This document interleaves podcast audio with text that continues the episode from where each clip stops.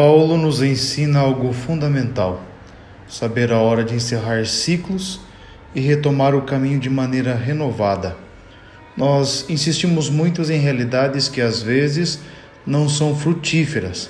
Depois de havermos feito tudo que está ao nosso alcance, nos confiamos aos cuidados de Deus e entendamos uma coisa: Deus transformará nossa tristeza em alegria no entanto, somente faz essa experiência quem permanece fiel.